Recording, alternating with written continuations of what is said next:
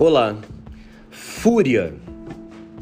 Fúria é o estado de enlouquecimento, é o estado onde você perde a noção das coisas mais elementares, mais básicas, as coisas que você está acostumado, os parâmetros de comportamento, todos eles vão para a China, vão por água abaixo, porque quando você está furioso, nada te segura. Você é capaz de transformar um controle do ar-condicionado em uma arma você é capaz de transformar um pedaço de pau num, enfim, num, num, numa arma de guerra, numa arma de morte, porque a fúria é quase sempre incontrolável.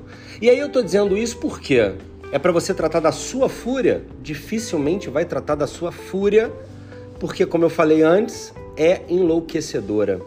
Mas eu tô falando quando você vai tratar da fúria do outro. Veja bem, o outro se apresenta furioso por uma razão qualquer que você desconhece ou até mesmo conhece, mas não tem controle nenhum naquele momento. Logo, o seu comportamento é inicialmente de submissão, inicialmente de abaixar um pouco a cabeça e dizer para ele se acalmar e dizer para ele que não é bem assim.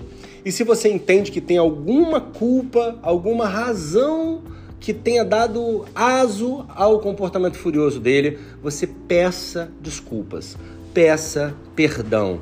Diga que não foi a sua intenção, diga que não era para ser desse jeito, e aos poucos a pessoa vai se recompor. Aos poucos ela vai lembrar do status natural, do status comum, de como ela é, do que ela acredita, dos valores que ela tem. Se você parar para pensar, Pessoas que não agem com sabedoria no momento de fúria do outro geram mortes, geram brigas, geram prejuízos. Para para pensar, a última briga, o último desentendimento que você assistiu, não precisa ter sido com você. Você assistiu, seja no carnaval, seja numa festa, numa balada, não importa. O último que você percebeu foi alguém ficou furioso e uh, uh, provocou uma situação, encarou alguém dizendo: olha, não é assim, olha, esse é um problema. Se a outra dissesse: calma, vamos pensar, calma, me desculpe, se acalme que a gente conversa.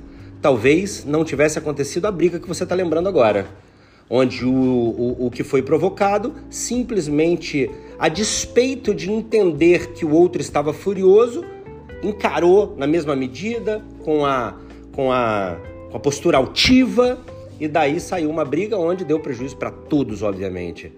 Então, observe: um sentimento e uma ação furiosos não tem uma contrapartida ideal com fúria, mas sim com calma, parcimônia, tranquilidade você se coloca numa posição de apoiador, de facilitador, de amigo. É como se saísse da posição de oposição em frente e se colocasse do lado, desse o braço e dissesse calma.